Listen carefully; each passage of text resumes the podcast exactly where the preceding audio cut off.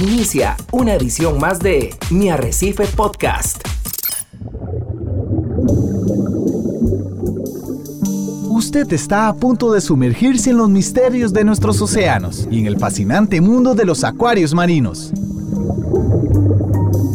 Esto es Acuariofilia Marina, un mundo marino en la radio gracias a la Asociación Costarricense de Acuariofilia Marina, una organización sin fines de lucro comprometida con el acuarismo responsable y profesional.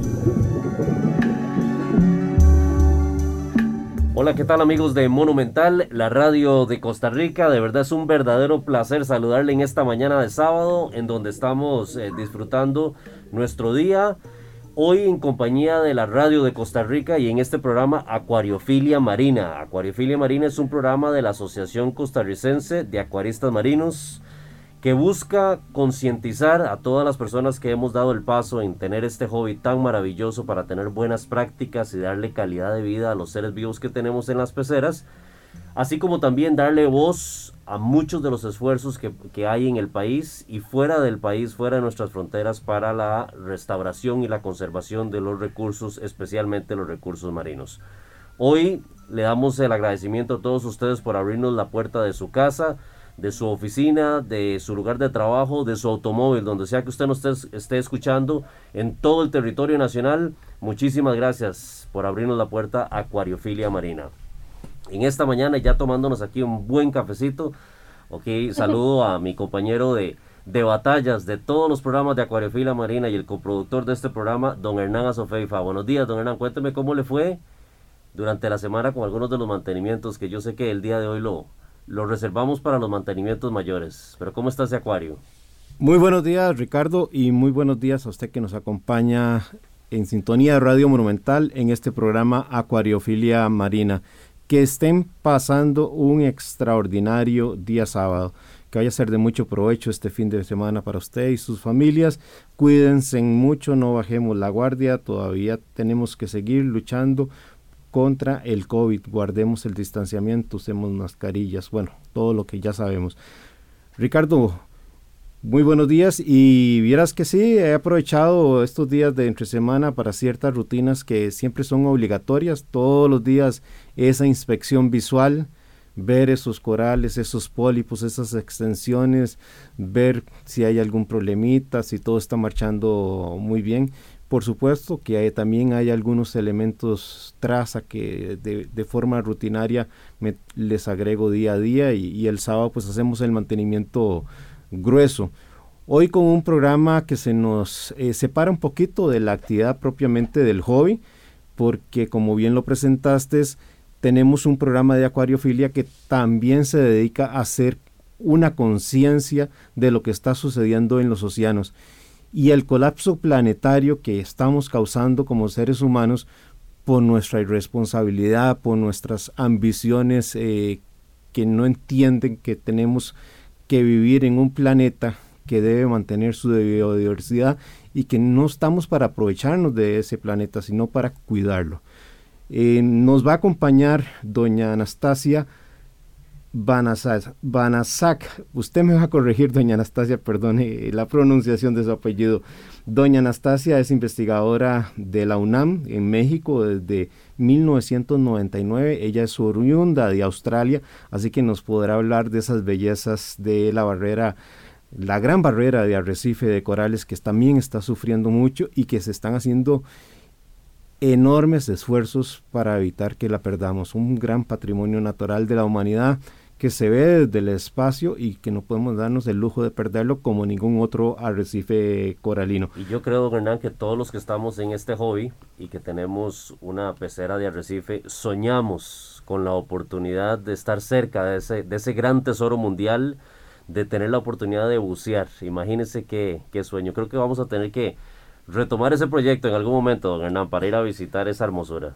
Por supuesto, y más en el caso tuyo y de muchas otras personas que les gusta hacer buceo, eh, debe ser todo un sueño.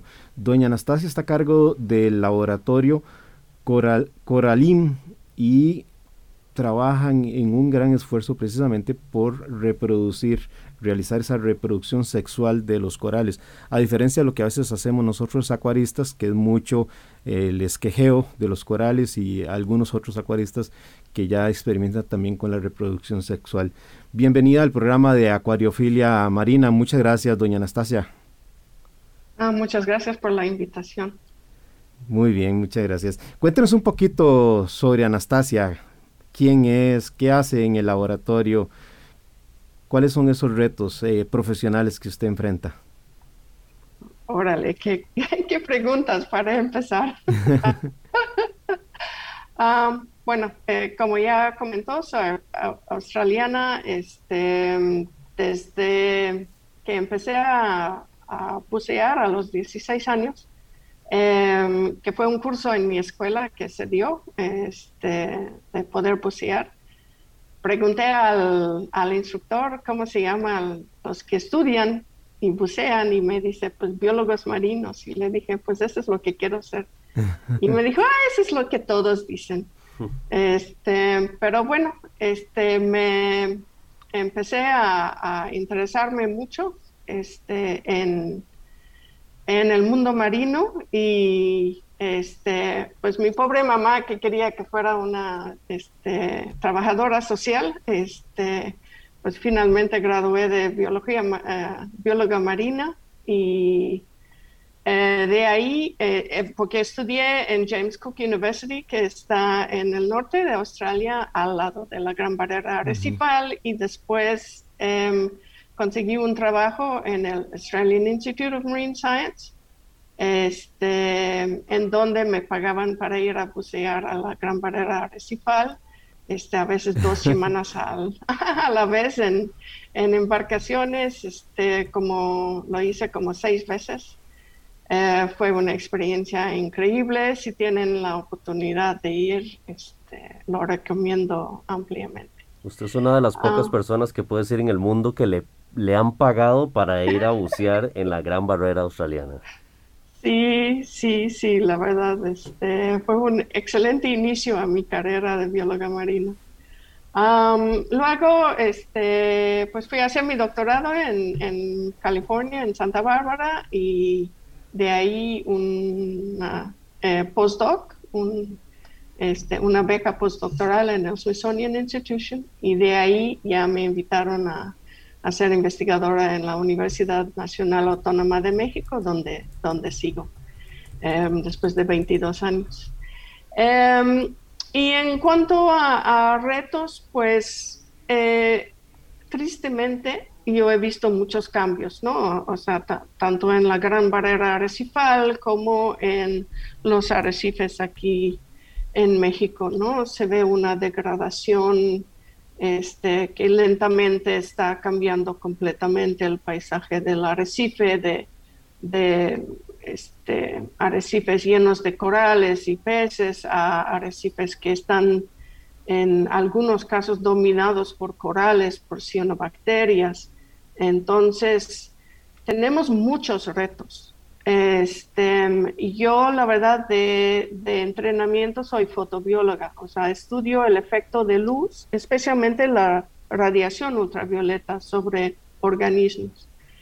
Y este, cuando yo llegué a la UNAM, eso fue lo que yo este, quería trabajar sobre eh, el efecto de radiación ultravioleta, pero sobre diferentes etapas del ciclo de vida de corales.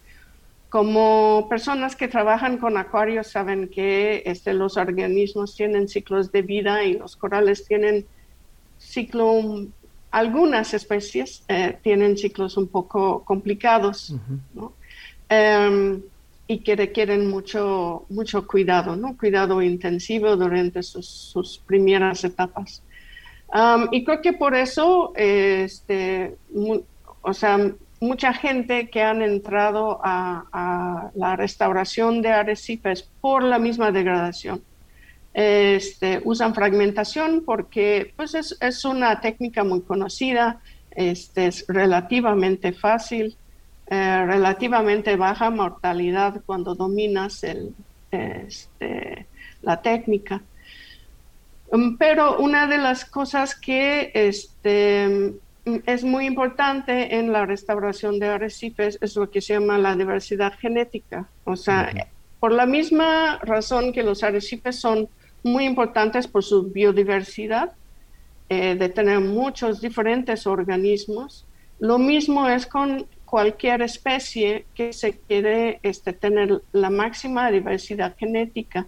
¿Por qué? Porque es la única forma que organismos tienen para adaptarse a su, su ambiente que está cambiando, que obviamente con el cambio climático hay muchos cambios. Entonces, la diversidad genética este, permite que los organismos entre sí se seleccionan, ¿no? El que está mejor adaptado a un incremento de temperatura, una enfermedad, etcétera. Entonces, la filosofía en mi laboratorio es que producimos los más posibles combinaciones que se puede entre este, espermas y, óvulos y así, este, eh, básicamente la naturaleza selecciona cuáles son los mejores adaptados a la situación actual. Eh, porque obviamente los, colonias este, madres que tenemos ya sobrevivieron varias enfermedades, varios cambios de temperatura, etcétera. Entonces, esa es básicamente nuestra filosofía. Si es un poquito más tardado, ¿no? Lleva tres, cuatro años para que los organismos ya se reproducen también, eh, mientras que un fragmento dentro de meses, meses puede reproducirse, ¿no? Entonces un poco más involucrado, pero es muy satisfactorio cuando creces corales desde espermas y óvulos y los ves crecer y ya este, también reproducir. Entonces hay muchos retos, pero también hay, hay muchas cosas bien padres que, que vivimos en este, uh, en este tema que trabajamos. Qué bien, felicitaciones. Doña Anastasia, para poder comprender o explicarle a las personas que nos escuchan la importancia de los eh, ecosistemas de los arrecifes, y pues obviamente las personas tienen que conocer de qué se tratan, enamorarse de ellos para que podamos valorar lo que podemos estar por perder, que ya hemos perdido una buena parte. ¿Cómo describiría usted ese valor que tienen los arrecifes coralinos para la humanidad? Son eh, menos del 1%, si no me equivoco, del territorio marino, pero sostienen casi el 25% de la vida en el mar. Y a partir de ahí toda la cadena que eso implica eh, la posibilidad que el ser humano eh, a través de la investigación encuentre a futuro medicamentos eh, que ya en tierra tal vez no es más no es tan fácil de conseguir porque están suficientemente o más investigados. Pero los océanos nos ofrecen enormes oportunidades, eh, representan la forma de subsistencia para más de 500 millones de personas que dependen ya sea del turismo, de la pesca, en fin, de, toda esta parte eh, costera que nos, que nos dan los eh, arrecifes coralinos y, ni qué hablar de el valor económico que han, han, sido estimados y yo creo que a veces se quedan cortos con, con valoraciones de 3.5 billones o yo diría que son todavía más porque cuando la vida depende de, ciertos recursos eh, no tienen valor. Pero ¿cómo podemos explicarles a las personas qué es un arrecife y por qué tenemos que hacer un esfuerzo por preservarlo? El Acuerdo de París eh, quería que no subiéramos la temperatura en más de 1.5 grados, pero ya muchos países los superaron y estábamos hablando que eso era una condena eh, para la existencia de los arrecifes coralinos, que vamos a perder muchos para el 2050 y prácticamente todos para que el 2100. Calentamiento de aguas, polución, acidificación, entre muchas otras amenazas que tienen estos ecosistemas. Sí, pues mira, este, yo creo que lo más fácil para cualquier persona, porque pues diario estamos manejando dinero, este, es hablar de valor económico, ¿no? Este, y em, estoy de acuerdo, o sea, 3.5 billones, no sé exactamente en qué área estamos hablando, porque hay tantas diferentes cifras, pero yo creo que cualquier hectárea de arrecife vale por ejemplo, un, un billón de dólares por año. O sea, este, entonces, eh, o sea, si pensamos en cuánto vale un arrecife, es eso, pero es un arrecife sano, no, no un arrecife que está pasando por degradación. Por ejemplo, la mayor, el mayor valor este, de un arrecife viene este, por turismo en general. Hay, hay otros valores que vamos a, a platicar también, pero por ejemplo, el turismo. Entonces, si un turista quiere venir a, ver un arrecife y no se ve bien, se ven algas o se ven cianobacterias y no se ven peces, van a decir, pues esto qué, ¿por qué estoy pagando mis 50 dólares o 100 dólares para ver un arrecife que ni veo un pececito, ¿no? y además, eh, el turismo, este, normalmente cerca de los arrecifes vienen a lo que llaman el turismo sol y playa, ¿no? que hay playas blancas, ¿no? porque los, los arrecifes, este, eh, parte del crecimiento de arrecife también hay erosión. ¿no? Entonces, cuando, este, por ejemplo, un, un pez loro este, muerde un poco de coral, este, toma los nutrientes, pasa el, esqueleto, lo, muele, eh, tiene como dientes muy, muy planos y que pueden moler el, esqueleto, eso lo pasa por su tracto digestivo y por el otro lado sale arena, arena blanca, limpia. Y esto es una de las maneras que se forman la playa, las playas, ¿no? Y también a los turistas les gusta este, acostarse sobre la arena blanca, ¿no? Entonces, parte del valor del arrecife no es solo em, para que el turista vea el arrecife, sino que también la, la, playa, ¿no? Y obviamente siempre hay desarrollos al lado de las playas, etcétera, ¿no? Otro valor súper importante de los arrecifes que creo que no se ha mencionado es la protección que dan los arrecifes a la costa. Entonces, un arrecife somero, eh, eh, hay unos arrecifes que son tan someros que de hecho este, cuando hay marea baja a veces salen un poco afuera. Este, así son de someros. Entonces, si viene un huracán o viene una tormenta, este, la energía este, de, esta, eh, de las olas que provoca el viento esta energía cae sobre el arrecife y entonces y absorbe esta energía y reduce las olas. Entonces estas olas tan fuertes no llegan a la playa, no la erosionan y también protegen a toda la infraestructura que está construido sobre la costa, que sea hoteles, que sea casas. Entonces, ese es otro valor muy, muy importante que tienen los arrecifes.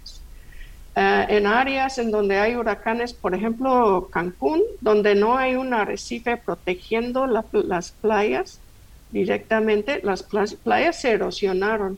Sin embargo, aquí en Puerto Morelos, donde sí tenemos un arrecife que va paralela a la costa, está como a 400 metros de, aquí, eh, las playas crecieron porque el arrecife protegió a, la costa y hasta este, eh, toda esa arena que venía de Cancún, pues se, quedó este, porque las olas estaban más tranquilas aquí, entonces se asentó este, esta arena. Entonces, ese es un valor súper importante de arrecifes. Eh, usted mencionó la biodiversidad también, es, es, cierto, o sea, sí, para mí los arrecifes son mega diversos porque, como bien dijo, ocupan una pequeña porción de toda la superficie del, mar, ¿no? Más o menos, un poquito menos que un por ciento. Y como bien dijo, 25% de las especies marinas viven en los arrecifes. Entonces, quiere decir, ocupan poco espacio, pero tienen un montón de diversidad. Entonces, esa es una una cosa muy importante porque de ahí hay especies de donde alimentamos, ¿no? O sea, hay especies comerciales dentro de estas. esa diversidad. Entonces, es una fuente de proteína muy importante, especialmente porque los arrecifes muchas veces se encuentran en áreas este, pues de economías bajas. Entonces, significa que cualquier fuente de proteína que es tan saludable es muy bueno para esta población. Y pues otra cosa que nos, este, digamos, regala esta biodiversidad es la posibilidad de buscar medicinas o farmacéuticos que podrían apoyar en este, enfermedades, ¿no? Hay em, unos compuestos que se han este, aislado, que ayudan este, en cierto tipo de cáncer, este, otros compuestos que, que se usan para proteger eh, la piel del, sol, por ejemplo, porque muchos de estos organismos tienen compuestos que los protegen del sol por el hecho que están, viven tan somero y con tanta luz. Entonces tienen una fotoprotección natural y esto se puede aislar y usar en este, estos químicos en eh, bloqueadores solares, por ejemplo. Entonces, sí, el, valor eh, creo que de los arrecifes no es de que viene de solo una fuente, como si fuera alimento o si es medicina, pero son tantas diferentes cosas que el arrecife provee. Aparte de la belleza de, poder nadar en, en, un arrecife y la tranquilidad que le da. Claro. Usted mencionó ahora mm, los diferentes aportes que nos dan.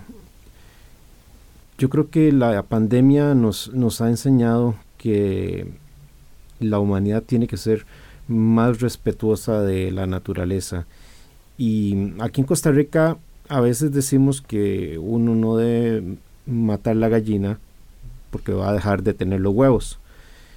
Y en un planeta donde cada vez tenemos una población, mayor cantidad de habitantes, una densidad mayor y la presión por los alimentos, eh, las sequías que se están produciendo en tierra y provocan migraciones importantes de personas, eh, nos debe hacer reflexionar que el océano son tres cuartas partes de nuestro planeta y que como humanidad podemos tener grandes oportunidades en los océanos pero nada hacemos con océanos muertos. Sí, es cierto. O sea, y, de hecho por eso las Naciones Unidas eh, han em, eh, declarado esta década que viene, la década de los océanos, em, precisamente por la preocupación de que estamos ya llegando a un punto de no regreso, ¿no? De, de que vamos a, este, a matar todo en, el océano y ya no vamos a poder vivir de ello. Claro, pues no solo estamos matando eh, eh, la vida con nuestras acciones, eh, yo creo que, no sé si usted está tan familiarizada con el tema, doña Anastasia, pero la cantidad de zonas de anoxia que han venido creciendo en diferentes partes, ya, ya tal vez que antes estaban más circunscritas, ahora son más grandes y además han aparecido más. Eh, eso hace que en esas zonas ya no exista la vida y mucho tiene que ver con eh, un crecimiento sin planificación de industrias vertidos a los ríos que caen a las eh, aguas. Creo que el ejemplo que usted puso hace un rato de Cancún nos debe hacer reflexionar por los serios problemas que han venido teniendo en los últimos años con el sargazo, eh, en fin, eh, hay una serie de retos que, comunidad, que como humanidad tenemos que ir resolviendo. Sí, absolutamente. O sea, sí, hay más áreas anóxicas, hay más áreas este, en donde la circulación se está cambiando, entonces eso también trae efectos sobre la conectividad entre poblaciones de organismos o bien, por ejemplo, las corridas de peces ya no van por donde iban, este, van por otro lado y tal vez ya no es este, propicio para su sobrevivencia.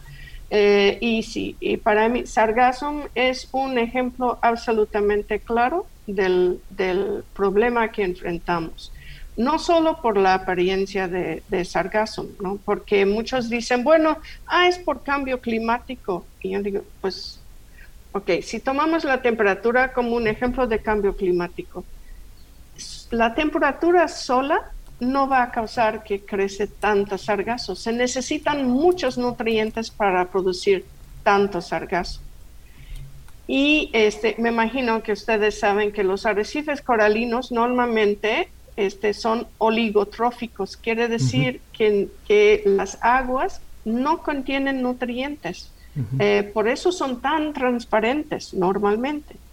Pero el problema es que con los desarrollos, que, con la falta de este, tratar las aguas negras apropiadamente, con el problema, como bien dijo, de los ríos trayendo sedimentos, trayendo este, contaminantes, eh, fertilizantes, pesticidas, este, todo esto eh, significa que las aguas ya no son transparentes, ya están llenándose de nutrientes y sargazo está aprovechando de esto. Entonces, ahora, ¿qué pasa? El sargazo llega a la, a la costa porque flotando en el, en el mar más o menos está bien, pero cuando llega a la costa y se, este, se choca con, la playa y ya no se mueve, te empieza a degradar y pudrir.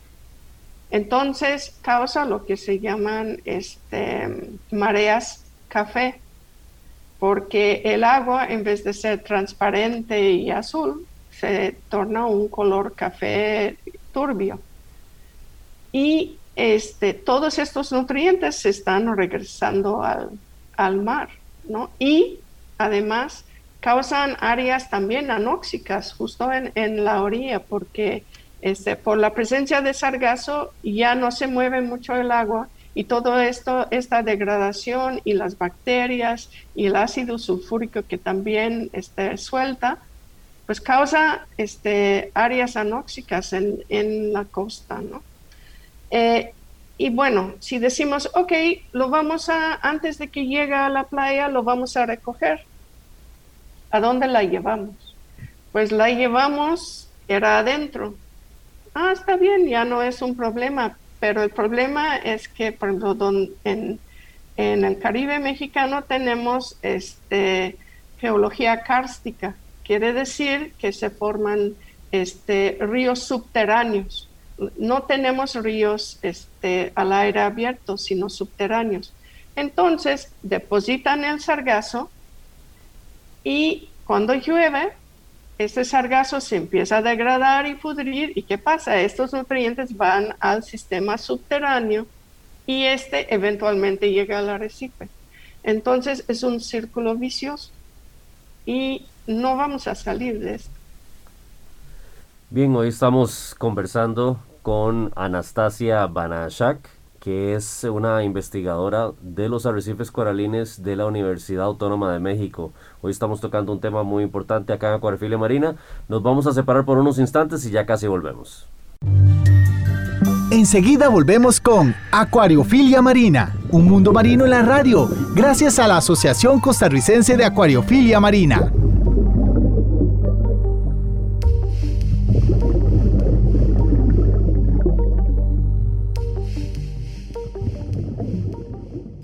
Mi Arrecife Podcast. Exploremos juntos las fascinantes formas de vida que habitan nuestros mares y acuarios marinos. Acuariofilia Marina está de vuelta. Estamos de regreso en Acuariofilia Marina, agradeciéndoles la compañía como es habitual todos los sábados de parte de don Ricardo Calvo y este servidor. Les deseamos un muy bonito día sábado, que la estén pasando fenomenal. Continuamos con nuestra invitada especial, doña Anastasia. Don Ricardo. Así es, don Hernán, y es preocupante la situación mundial, la situación de los arrecifes coralinos. Y doña Anastasia, yo me imagino que usted en su tiempo de investigación también ha tenido la oportunidad de ver la evolución de los arrecifes coralinos en los últimos años. ¿Cómo se encuentran los arrecifes coralinos mexicanos en estos momentos? Pues la verdad, este, hay partes que se ven muy bonitas y hay otras partes que sí han sido afectadas por degradación o por este, encallamientos. Em, y hay unos paisajes que ya, en vez de ser dominados por corales, pues ya están siendo dominados por otros organismos como algas o cianobacterias. Sí, la situación no está tan largo de lo que vivimos también aquí en Costa Rica, donde nuestros arrecifes coralinos han, han sido devastados por la sedimentación, por los nutrientes, como decíamos anteriormente, las algas. Cuando nos ponemos a pensar en la acuariofilia marina, como ya lo, lo, citamos anteriormente, la mayoría de los acuaristas que decide tener corales en su pecera logra mediante las técnicas de fragmentación, esquelaje, el hecho de poder reproducir los corales. No somos tan exitosos en la reproducción sexual porque no tenemos muchas veces las condiciones para poder lograr esto, ciertamente, y a lo mejor hasta el equipo para poder hacerlo, a pesar de que algunos acuaristas bastante avanzados ya han empezado a, dar pasos en ese sentido, pero ¿cuál es el valor de la acuariofilia marina en términos de los acuaristas? Que usted cree que puede jugar un papel fundamental en la ayuda para la restauración de los arrecifes coralinos? Bueno, este, para nosotros es, es, es algo crítico, ¿no? De este, saber sobre este, los avances que ustedes tienen con la acuariofilia. Eh, la razón es porque, este, especialmente el hecho de que nosotros cultivamos los corales por un tiempo en nuestras instalaciones, Em, pues nos dependemos completamente de los conocimientos de personas de acuariofilia este, y de acuaristas que son profesionales que, han este, tomado cursos y, son expertos en estos temas, nos ayudan mucho en em, cómo mejorar todo el proceso de cultivo, em, porque, por ejemplo, nosotros colectamos este, los gametos en la naturaleza y los traemos al laboratorio y de ahí este, los llevamos todo el cultivo hasta asentar a los corales y luego crecerlos en los acuarios por un tiempo y ya llevarlos al, arrecife. Entonces, eh, todo este tiempo puede llevar varios años que están con nosotros. Entonces, eh, necesitamos tener todo este tipo de información como darles de comer, el flujo de agua, este, la filtración, todos los niveles de nutrientes, de calcio, eh, todo este tipo de cosas súper importante para nosotros, ¿no? Y mucha de esa información viene de acuariofilia. Este, otro aspecto que es, o sea, bueno, perdón, nada más para terminar con esto. Em, una de las cosas que estamos encontrando en creciendo corales este, que nacieron en nuestras instalaciones es que hay cierto, tenemos que llevarlos a cierto tamaño antes de llevarlo al arrecife para que puedan este, sobrevivir más, porque en vez de que los arrecifes sí están degradando, hay más algas, las algas compiten con los corales chiquitos, ¿no? Por espacio. Entonces estamos buscando como ese ese punto perfecto para llevarlos al, mar, ¿no? que no es tan chiquito, puede ser uno o dos centímetros de, diámetro. Entonces, eso significa más tiempo en los acuarios y significa que necesitamos saber cómo darles de comer, qué darles de comer, cuándo darles de comer, etcétera, ¿no? Toda esa información es súper valiosa para nosotros. Otro aspecto recientemente que se está haciendo es em, eh, tener colonias también éxito, colonias un poco más grandes y de diferentes tamaños en, en acuarios en tierra, este, porque desafortunadamente está pasando una enfermedad bastante fea.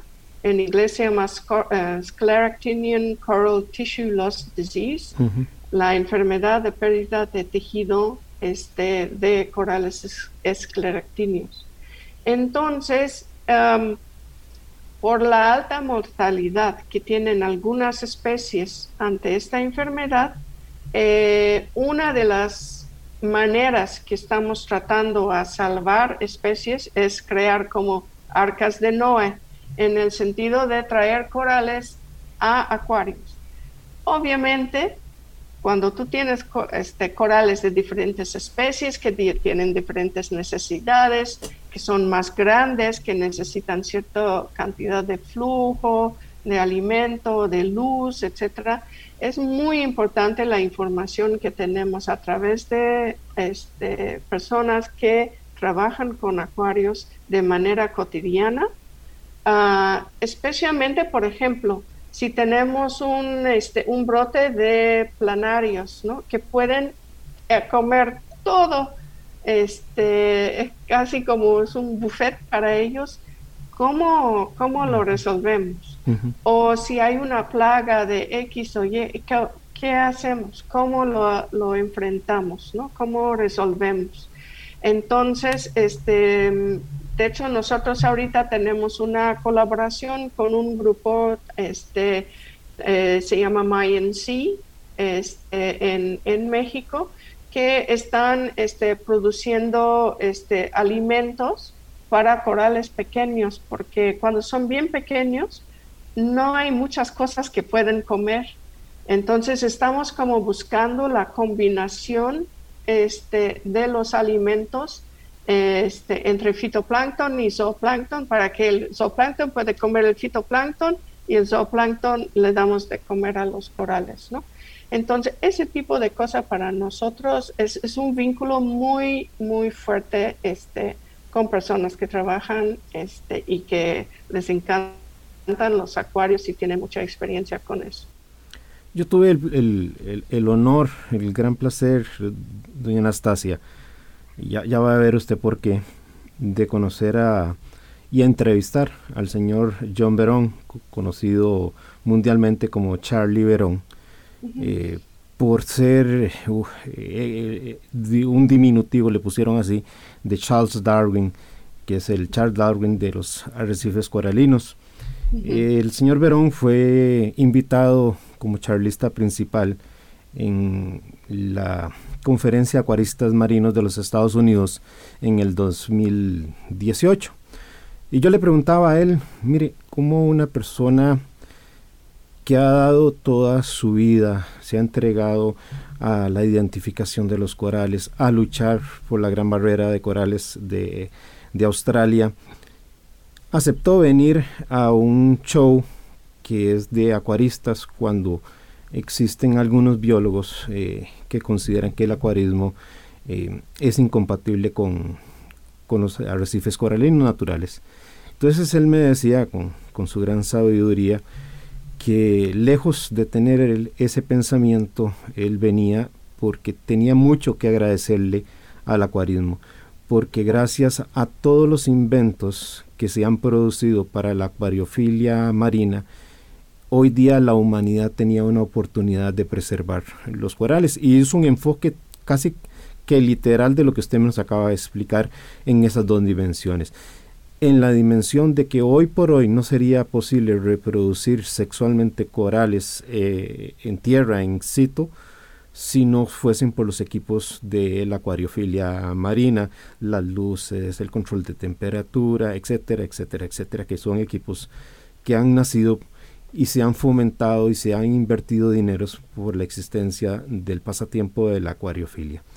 Y después me decía, porque él era un poquito pesimista en cuanto al futuro, y que por lo menos a él le quedaba la tranquilidad de que el los acuaristas repartidos alrededor de todo el mundo constituían precisamente grandes arcas de Noé que podían preservar materiales genéticos para muchos corales que probablemente se iban a perder antes del 2050. Entonces, eh, lo que usted hoy día nos, nos está aportando, pues eh, para nosotros como acuaristas reúne un gran valor, porque nos, por lo menos para los acuaristas que nos consideramos responsables, que tenemos que devolverle a los océanos mucho de esa gran satisfacción y cada vez que reproducimos en nuestros acuarios, ya sea por fragmentos o reproducción sexual que también hemos tenido, eh, corales, nos hace más conscientes de ser grandes ayudantes de los esfuerzos por preservar esa vida en los mares. Tanto así que la Asociación Costarricense de Acuariofilia Marina pues tiene una estrecha relación con proyectos de restauración coralina como Racing Coral, que hace un esfuerzo por restaurar los arrecifes coralinos en la zona sur de Costa Rica. Igual tenemos una estrecha relación con el CIMAR, que es el Centro de Investigaciones de Ciencias del Mar de la Universidad de Costa Rica, y que ahora en esta época de pandemia, pues pusimos también nuestro granito de arena, porque como tuvieron que cerrar las universidades, se quedaron sin personal para mantener los laboratorios donde se estaban custodiando los corales que ellos tenían. Y por supuesto con esa buena relación que tienen con la asociación, pues nos llamaron y entre un grupo de acuaristas tuvimos que repartirnos los corales y al día de hoy los mantenemos, los pesamos, les hacemos estudios de ICP para entregarles toda la data y que el día de mañana pues también puedan comparar por qué un coral creció más que otro, por qué le pasó esto a uno y tengan toda esa data que les permita pues eh, retomar un poquito más de investigación. Exactamente, o sea, ese es exactamente el, yo creo que el valor de que ustedes tienen este conocimiento y en, en colaboración es así, en tiempos malos, en tiempos buenos, se puede este, fomentar estas colaboraciones y, fortalecerlos, ¿no? Y em, yo creo que todos quisiéramos de que los arrecifes coralinos este, fueran muy saludables y sanos para nuestras, nuestros hijos y nuestros nietos, ¿no? No queremos ver que hay degradación Ah, como estamos viendo. creo que todos estamos trabajando hacia el, hacia el mismo, este, mismo, ¿cómo se llama? Target, ¿no? sí, el mismo objetivo. sí, ándale, gracias.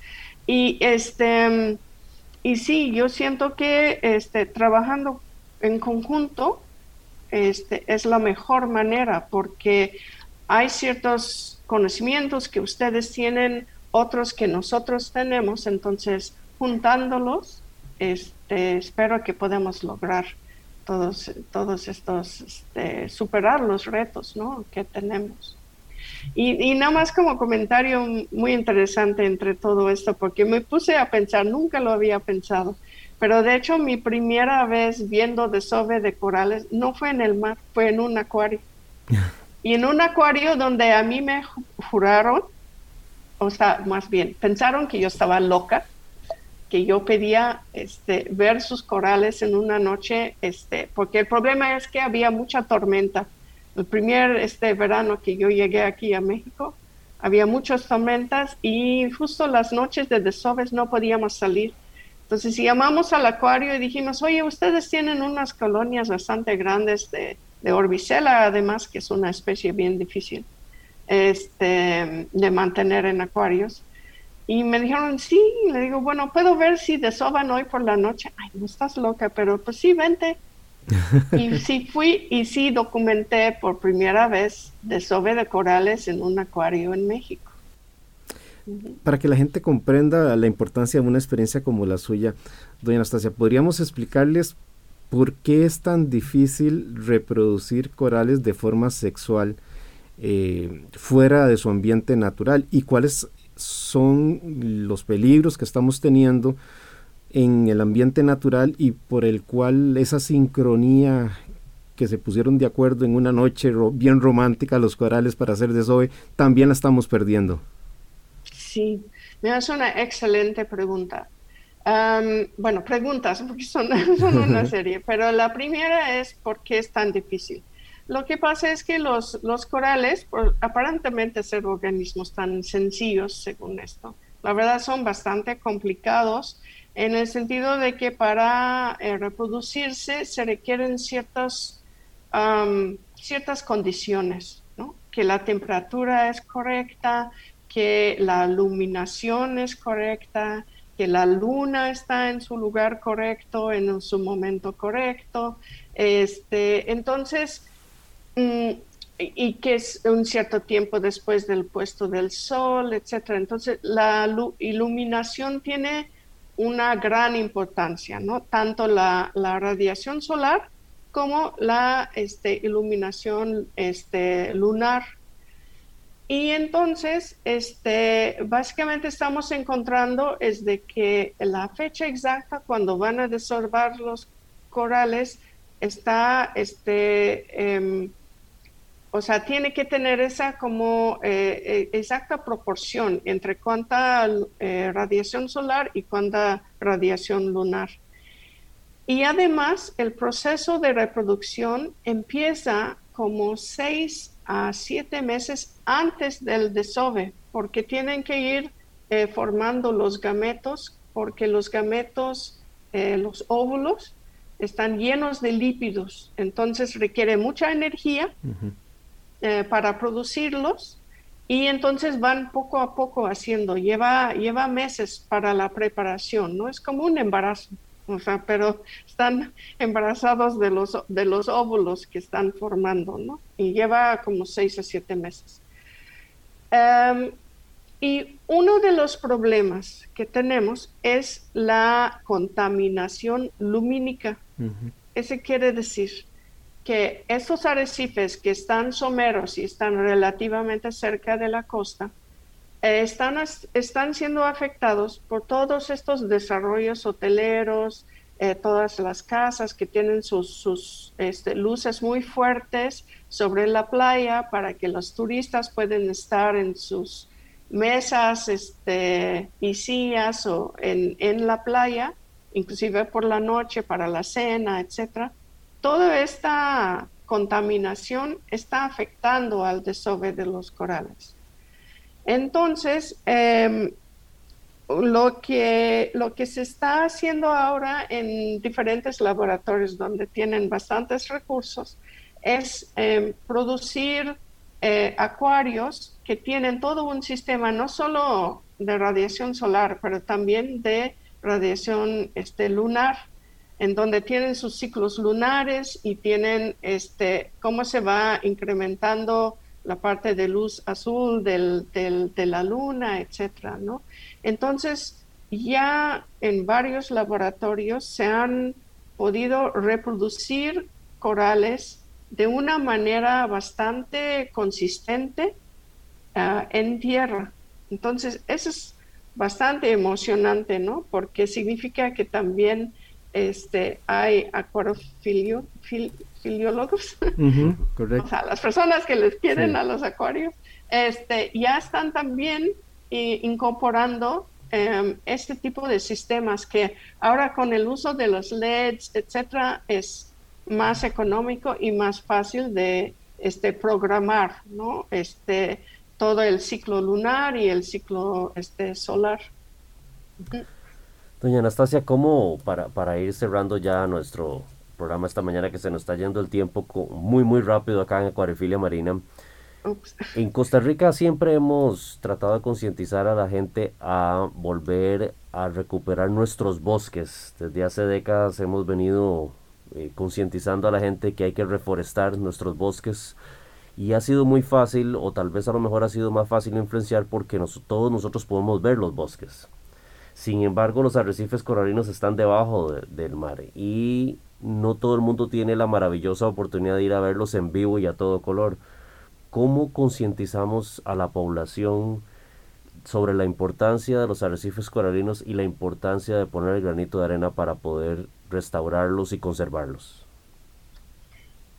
Es otra excelente pregunta. Em, yo creo que son muchas diferentes formas que uno puede hacer, ¿no? Obviamente con programas como esto, en donde se explica este, el proceso, se explica la importancia, se explican las amenazas, se explican los, las técnicas que se están usando para tratar a, mejorar la situación. Em, creo que hay que dar pláticas al público, Em, hay que preparar infografías para que la gente que este, no pueden llegar al, arrecife puedan entender que sus acciones en tierra, por ejemplo, si ayudan a reforestar y significa que no hay tanto deslave o no hay sedimentos entrando al río, es, es mejor para los arrecifes, por ejemplo, ¿no? O sea, inclusive gente que tal vez tienen miedo del agua y no quieren entrar, pero pero si quieren apoyar, pues pueden apoyar con acciones en tierra, ¿no? Este, creo que, por ejemplo, el, el, este, el programa de Chasing Coral, que este, es, es, es, una cosa que es muy recomendable este, presentar y hasta tener como un panel, una mesa en donde hay expertos que pueden platicar más a la gente de qué se puede hacer para mejorar la situación, o sea, cosas que uno puede hacer de, manera diaria, ¿no? Em, pero sí, yo creo que es, es llevar este conocimiento al público, ¿no? Yo creo que es súper importante, pero también es importante a los, a los gobernantes, porque como hace rato usted estaba comentando de este, del Acuerdo de París, ahí los que toman las decisiones son los gobernantes del G20 y todo esto, ¿no? Entonces es muy importante que también este, concientizamos a, los políticos, porque ellos también toman decisiones que luego afectan a los, a los arrecifes, muchas veces indirectamente, pero si tendrían esa conciencia, tal vez tomarían mejores decisiones, ¿no? Entonces, creo que todo este aspecto de comunicación este, es súper importante. Para terminar, doña Anastasia, de por lo menos de parte mía, eh, fuera de agradecerle el tiempo que nos ha brindado y esta muy bonita y agradable conversación, quisiera que tal vez hiciera una reflexión sobre ¿Qué le pasaría a la humanidad si perdemos los arrecifes naturales? Nos morimos. Nos morimos más rápido que, por cualquier otra cosa, ¿no? Por tanta gente que dependen de los arrecifes, ¿no? Mucha gente depende directamente de los arrecifes y sus familias además de manera indirecta. Si perdemos los arrecifes, perdemos la protección, perdemos alimento, perdemos el, turismo, perdemos las posibilidades este, farmacéuticas que hablamos hace rato. Eh, sí, o sea, yo creo que el, el, nivel de vida ya se, se, va a ir reduciéndose mucho más rápido sin arrecifes. Muchas gracias, doña Anastasia. De parte mía, muy agradecido con la participación suya el día de hoy sábado en Acuariofilia Marina. Esperamos que no sea la primera, sino que sea la primera de muchas veces.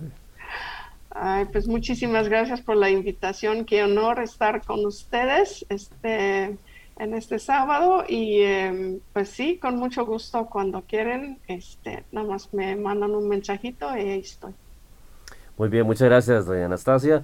Y gracias a todos los amigos que nos han acompañado. Antes de separarnos quisiera saludar a algunas de las personas que están muy cerca de nosotros en nuestro Facebook, nuestro Instagram, nuestra página web, interactuando, conversando, preguntando acerca de estos temas tan fascinantes. Un fuerte saludo para Jason Sancho, Iván Bermúdez, Jorge Lizano, Franklin Rojas, Andrés Garita, Mauricio Vargas, Arturo Vargas, William Bolaños, lo mismo que Diego Castro. Gracias a todos por acompañarnos en esta mañana. Sigue en compañía de Radio Monumental, la radio de Costa Rica.